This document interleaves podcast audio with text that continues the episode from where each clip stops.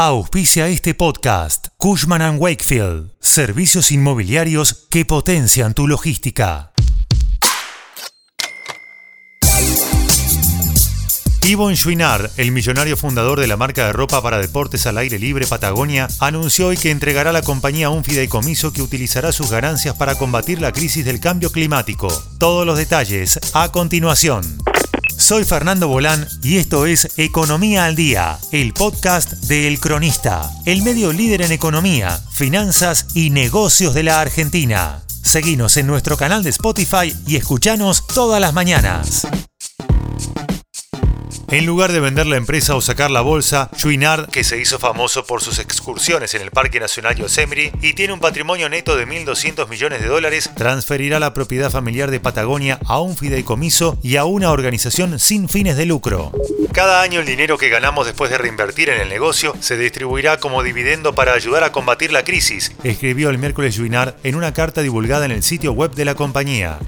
En lugar de extraer valor de la naturaleza y transformarlo en utilidad para los inversores, utilizaremos la ganancia que crea Patagonia para proteger la fuente de toda riqueza, agregó. Patagonia continuará operando como una corporación privada con fines de lucro, pero la familia Chouinard, que controlaba la compañía hasta el mes pasado, ya no es propietaria de la empresa, según el New York Times, que informó sobre la decisión el miércoles. Las acciones con derecho a voto de la compañía se transfieren a Patagonia Purpose Trust, mientras que los papeles sin derecho a voto se entregaron a Holfast Collective, una entidad sin fines de lucro dedicada a combatir la crisis ambiental y defender la naturaleza. El fideicomiso será supervisado por miembros de la familia. Si bien las personas ricas a menudo hacen contribuciones financieras a causas, el New York Times dijo que la estructura de la acción del fundador de Patagonia implica que él y su familia no obtendrían ningún beneficio financiero y de hecho asumirían una factura de impuestos por la donación.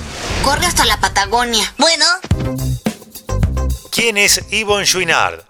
Yvonne nació en Maine, Nueva Inglaterra, pero al poco tiempo su familia se mudó a Ventura, California. A los 14 años se unió al Club de Cetrería de California Sur, donde aprendió todo sobre el montañismo. Poco a poco fue desarrollando esta pasión y durante su adolescencia le gustaba pasar el tiempo con sus amigos escalando Stony Point en Oklahoma o el Pico Tarkist en California. Pero Chouinard era inquieto y creía que podía mejorar algunas herramientas que utilizaba para ascensos y descensos. En 1957 fue a un depósito de chatarra y trajo consigo una fragua de carbón usada y un yunque, unas pinzas y un martillo. No necesitas ser un experto para ser un gran artista.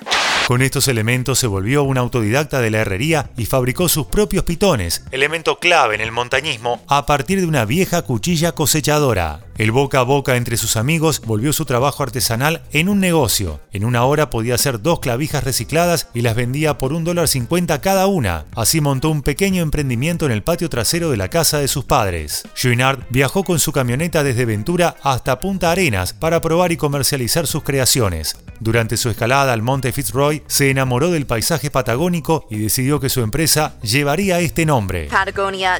El negocio de Gear vendía bien, pero las ganancias eran escasas y Chouinard encontró el segmento que haría explotar a su marca casi por casualidad. Para un viaje a Escocia se compró una camiseta de rugby porque el cuello que ésta tenía le permitía colgarse las herramientas de montañismo sin lastimarse el mismo. Cuando volvió a los Estados Unidos, sus amigos quisieron también tener una, entonces empezó a importarlas. Pronto sumó pasamontañas, bolsas para refugio temporal, guantes, mitones y gorros reversibles. Hoy la empresa ronda los 800 millones en facturación por año y además de la unidad de equipos e indumentaria en 2012, lanzaron Patagonia Provisions, dedicada al rubro de alimentos con un enfoque sustentable. Además, la compañía invierte en prácticas sustentables y dona el 1% de sus ganancias a organizaciones ambientales. Entre 2002 y 2019 ya recaudó más de 200 millones de dólares.